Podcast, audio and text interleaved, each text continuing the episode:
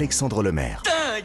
En vieux français, Anissa, on appelle ça avoir la guigne, avoir Oui. la poisse. hein. C'est ça, l'âge commun, ce que vous voulez. Qu'est-il donc arrivé à ce passager du vol Dakar-Nantes C'est une histoire dingue de retour de vacances que nous- vous nous racontez ce matin. Oui, l'histoire, c'est celle de Xavier.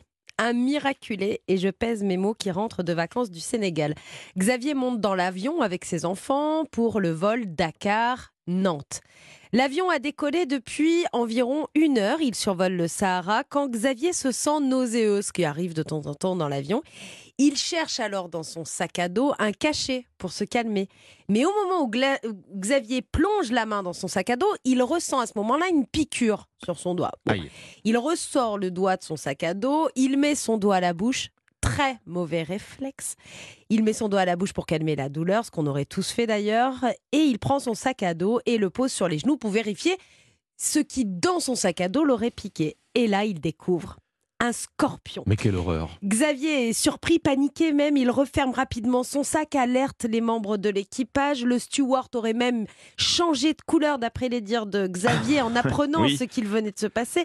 Il a pris le sac, l'a enfermé dans les toilettes et, euh, et euh, essaye de se calmer. Bon, pauvre Stewart, mais, mais Xavier, il va comment Xavier pendant ce temps-là? Eh bien, Xavier, il souffre énormément. Son doigt est complètement paralysé. Il est passé près de la crise cardiaque deux fois. Un premier malaise 15 minutes après la piqûre et un deuxième malaise cardiaque une heure après la piqûre. Dans l'avion, un autre passager, un biologiste, avait déjà vécu cette mésaventure. Il lui a donc conseillé de s'allonger, de lever les jambes. Un autre passager, médecin, lui, est venu donner un coup de main. Au fil des minutes, l'état de Xavier se stabilise.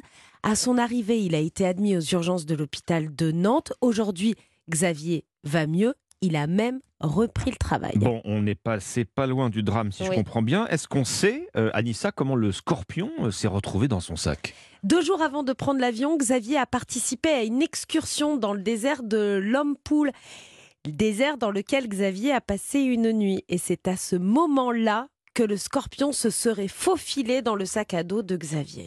Une fois arrivé à Nantes, il est devenu quoi, le scorpion? Il a été récupéré par euh, l'association nantaise spécialisée Infaune, euh, qui s'occupe de plus de 400 reptiles. D'ailleurs, euh, le spécialiste de cette as- association a regardé de plus près l'arachnide. Il s'agissait en fait d'un Adroctonus amoroxy À vos souhaits. mâle, très dangereux, qui peut arrêter un cœur en une piqûre. Xavier n'est pas rancunier puisqu'il vient d'annoncer qu'il avait prévu de rendre visite à son invité surprise à l'association Infaune près de Nantes. Bah, Vous feriez ça, vous? Non, je ne pense pas. J'irai j'irai pas lui rendre visite. Moi, non. j'irais, mais avec une grosse chaussure. une grosse chaussure, avec, avec une grosse semelle. Écoutez, tout va bien maintenant. Bon, voilà. Et je pense qu'un peu de scorpion le matin Ah, sur mais Europe 1, ça évidemment, me- évidemment.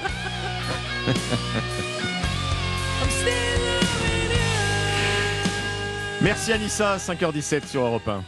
Europe 1 Bonjour.